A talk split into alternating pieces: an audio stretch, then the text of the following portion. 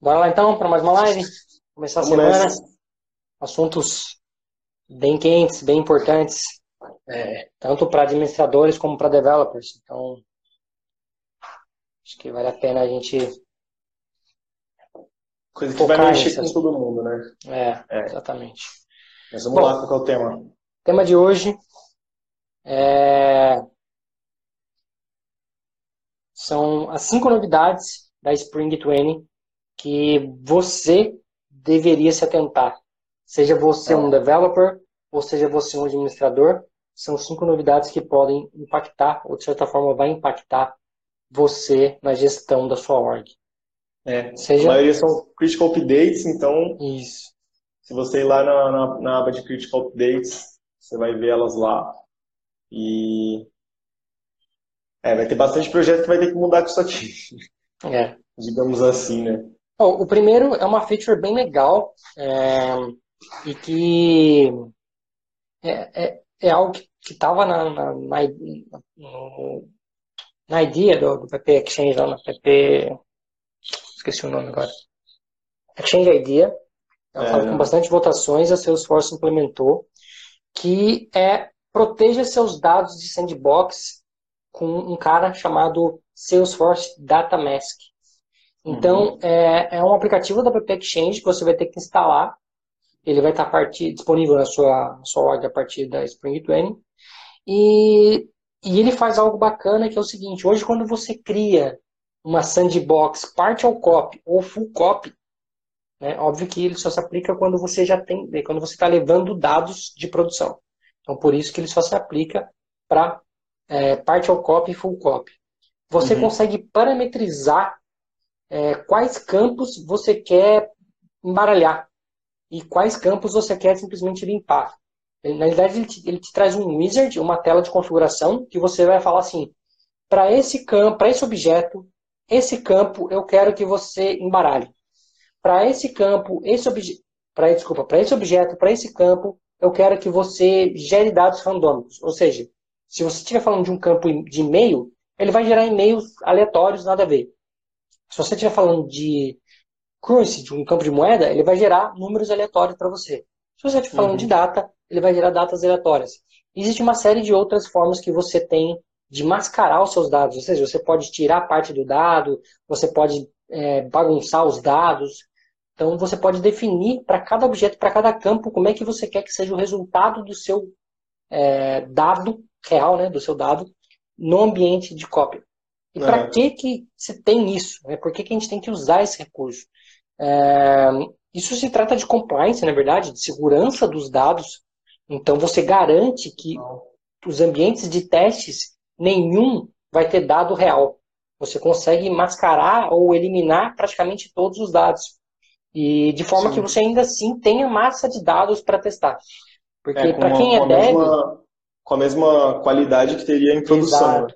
Exato, porque para quem é dev sabe que o que, o que a gente mais sofre quando a gente pega para reproduzir um bug, para fazer uma correção, para fazer qualquer coisa, é não ter dados. Né? Às vezes uhum. é um setup muito complicado, que você tem que criar objeto X, objeto Y, objeto Z e fazer todos eles se conversarem. Às vezes a gente perde mais tempo gerando a massa de dados do que propriamente corrigindo um problema. Sim. E isso é uma solução relativamente simples né? É algo que mascara os seus dados, então, ou seja, você está levando a qualidade de dados que você já tem em produção para o seu ambiente de sandbox, para o seu ambiente de, seja ele é, partial copy ou full copy, e conseguindo ter a segurança do seu dado. Então, Sim. essa é uma dica bem bacana. É, para gestão a, de ambiente é Para gestão legal. de ambiente, exato. A próxima, é. qual que é, cara? A próxima é sobre o Salesforce App, né? Então, a gente já falou de algumas mudanças que, so, que vai ter no aplicativo, inclusive algumas mudanças que a gente gosta bastante, uhum. que é a questão de ter agora é, frameworks, digamos assim, para os aplicativos, ou seja, é, quando a gente entra lá no, na, na web, no App Launcher, você tem vários aplicativos, marketing, sales, service e, e assim vai. Agora, isso a gente também vai ter no, no app, no Salesforce App. Isso é muito legal, acho que para novas soluções, para as empresas que têm aí soluções de aplicativo, porque hoje ele é uma coisa só, né? Então a gente configura o aplicativo e usa ele ali dentro com as abas do, dos aplicativos. Agora a gente vai ter meio que uma visão diferente dentro do, do aplicativo. É, então, do, meu ponto, do meu ponto de vista, olhando para mobile, é, é algo que eu sentia muita falta. Por quê? Porque no desktop você tinha uma visão e quando você ia para o mobile você tinha uma visão completamente diferente. Era uhum. outra, outra visão. Inclusive, algumas coisas não permitia você customizar. Por exemplo, conta, contato, Sim. oportunidade. Você tinha o layout padrão no mobile e você não conseguia alterar isso. Não. De forma é. nenhuma. Nenhuma. Agora, com essa forma, com essa nova visão, em que você tem exatamente o que você tem no, no, no desktop, na web, você consegue portar para o mobile. E Sim. a configuração lhe dá uma flexibilidade maior. Você ainda pode ter layout de. Você tem o mesmo layout, né, o mesmo Lightning Page, e você consegue customizar sua Lightning Page do tipo: se for desktop, aparece desse jeito, se for mobile, aparece desse jeito. Se for desktop, uhum. aparece esse, se for mobile, não aparece esse. Então é. tem uma série de, de, de configurações novas que a né? gente tem dentro do, do Lightning App que permite a gente customizar é, o que exatamente vai aparecer no desktop, o que exatamente vai aparecer no mobile ou se vai ser um é. layout só para os dois. Então isso ficou bem bacana.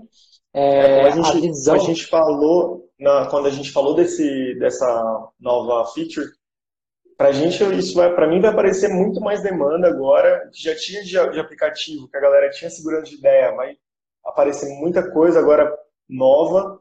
Então meio que antes você tinha um mundo no, no, no app e tinha que colocar tudo naquele, naquele mundo. E em reuniões de projeto que o Fernando já participou, muitas coisas eram bloqueadas ou muitas coisas eram barradas por conta disso, quando, quando você está num projeto de, de aplicativo, né? Pelo menos antes.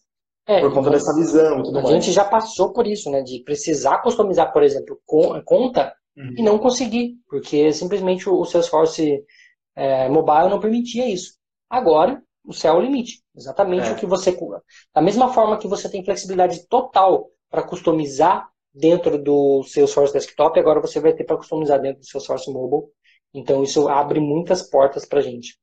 É, show de bola. E, e, esse, esse Critical Update, ele diz no seguinte, que ele vai forçar você a, a fazer essa migração. Então, é.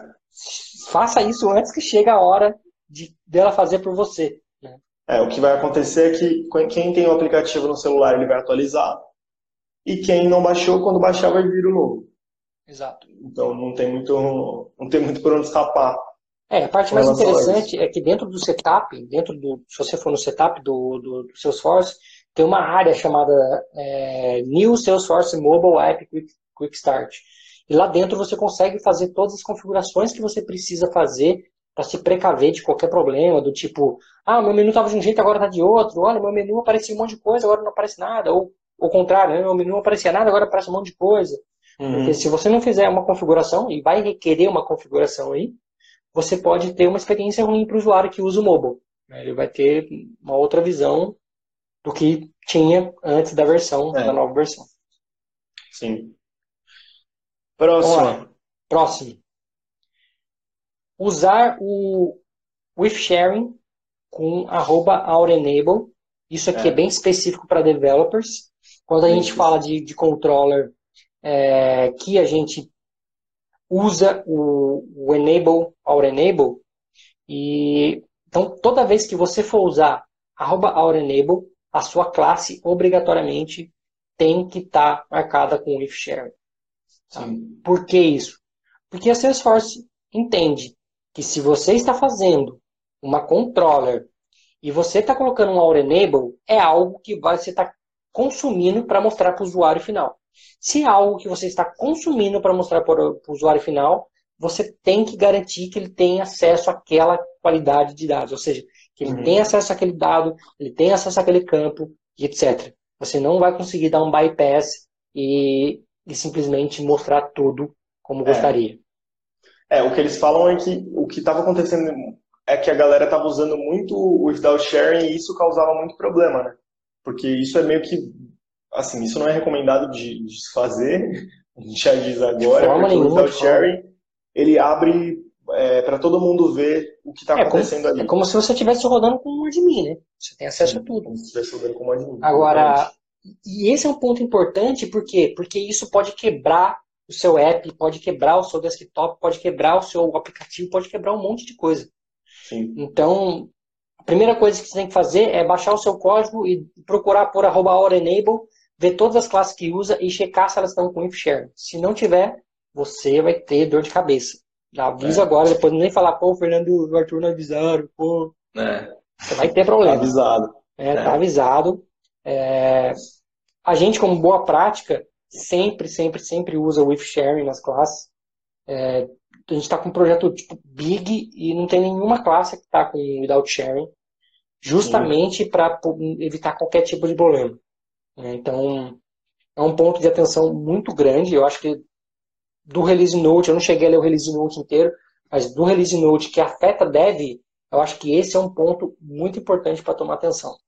É, eu acho que esse e o próximo que tem vai muito de encontro a esse. Exato. O próximo é que agora as restrições, esse, esses controllers que o Fernando falou que possuem o Enable, elas vão ser a, a, segurança delas é restrita pelo perfil de usuário agora. Então, vamos supor que, é, como ela vai estar com sharing, eu sou um usuário e não tenho acesso a aquele tipo de dado. Eu não vou conseguir ver o que aquela controller está me exibindo. O Fernando tem acesso àquela, àquele tipo de dado no nível de perfil de usuário, então ele consegue ver. Isso também vai ter no, no Apex, né, nas classes do Apex. Então, se você ir lá nas classes do Apex, agora você tem uma aba de segurança para você é, colocar. É, quando, quando você vai no profile, isso já existe. É, quando você vai no profile, você tem um item que é, é classes do Apex. Então, é to, todas as suas classes que usam Aura Enable, você tem que dar permissão. Antigamente você não precisava dar permissão para elas. Você criava uma classe, botava o Enable, ele tinha acesso ao componente, tinha acesso à página que estava usando o componente, podia acessar normal. Isso, agora, se você não der permissão, quebrou o app. O app é. não vai funcionar, ele não vai conseguir acessar a classe. Então, se você usa o Aura Enable, esse é mais um ponto que você tem que dar um arroba Aura Enable, ver quem usa e dar permissão nas classes, senão você vai quebrar o seu app se você passar despercebido. É, esse, aqui... é um trabalho que vai muito de conta para admin, né? Exatamente. Dev e admin, né? Porque o dev tem que é. falar quais são as classes e o admin tem que setar o perfil.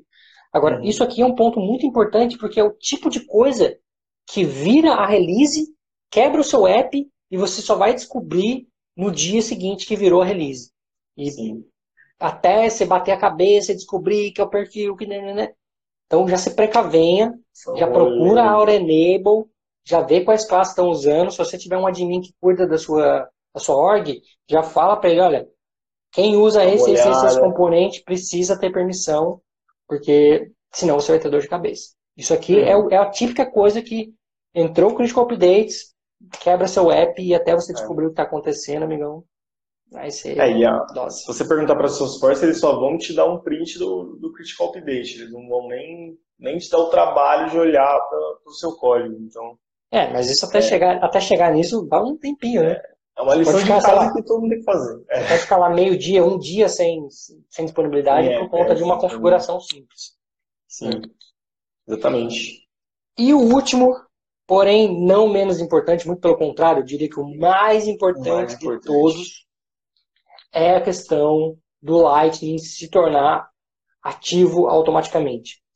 Então, no dia 7 de janeiro, que é quando começa as primeiras orgs a receber a Spring 20, o que, que vai acontecer?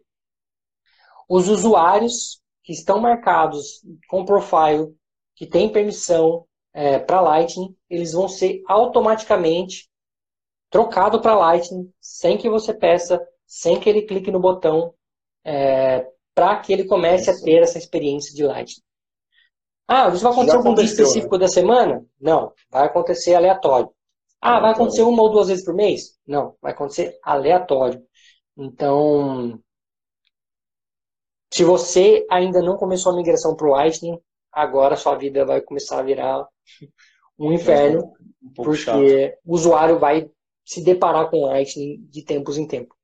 Ah, mas ele consegue voltar? Consegue ir lá, clicar no botão, voltar, né? Mas você vai dar um estresse para o usuário se você ainda não começou a migrar para Lightning. E se ainda não começou a migrar para Lightning, sinto dizer que você está mais do que atrasado, mais do que da hora, já passou da hora de você começar a migrar.